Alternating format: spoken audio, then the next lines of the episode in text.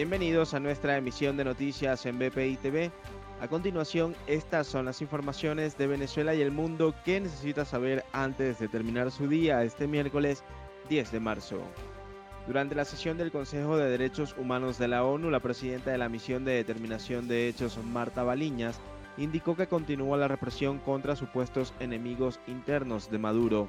A su vez, explicó que el grupo ha tratado de tener conversaciones con la administración de Nicolás Maduro, pero estas han sido rechazadas.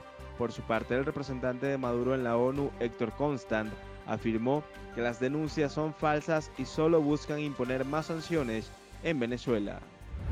En Estados Unidos, el gobierno de Joe Biden tendrá la primera reunión con su homólogo chino Xi Jinping entre el 18 y 19 de marzo en Alaska en el encuentro también estará presente el secretario de Estado, Anthony Blinken, y el asesor de Seguridad Nacional, Jake Sullivan, mientras que por el lado de Beijing iría el ministro de Relaciones Exteriores Wang Yi y el diplomático Yang Jiechi.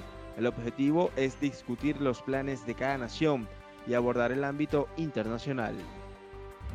En el estado Carabobo, el presidente del Colegio de Enfermeros, Julio García, denunció el incumplimiento de la Ruta de la Salud implementada por el gobierno regional y dispuesta para trasladar al personal que labora en los principales centros asistenciales.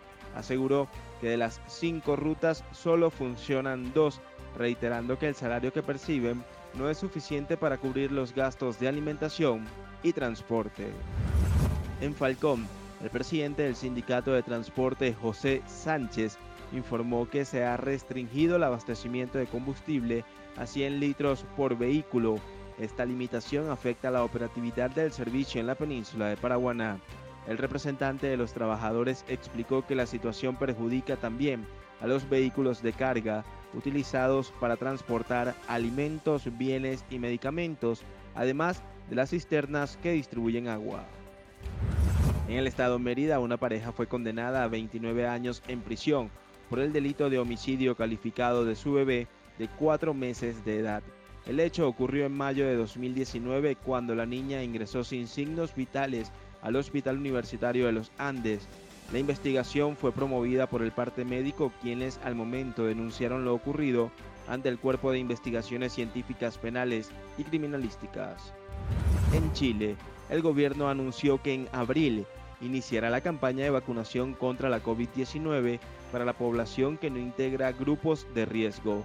Las jornadas masivas llegan luego de haber vacunado a más de 4.300.000 personas, entre ellas 345.698 con la primera y la segunda dosis durante las últimas 24 horas. La hazaña ha convertido al país suramericano en el líder mundial de la inoculación por cada 100 habitantes durante los últimos 7 días, superando a Israel quien lideraba el proceso a escala mundial. Joaquín El Chapo Guzmán, ex jefe del cartel de Sinaloa, teme contagiarse de COVID-19 debido a que padece de hipertensión, por lo que cuestiona cuándo será vacunado, según informó su abogada Mariel Colón. El narcotraficante se encuentra en una celda de máxima seguridad en Colorado y preguntan si lo vacunarán algún día. Para el desarrollo de estas y otras informaciones, los invitamos a sintonizar nuestra señal en vivo y contenido on demand en bpitv.com o a través de Roku, Apple TV, Amazon Fire y nuestro canal de YouTube. Síganos en las redes sociales como arroba bpitv.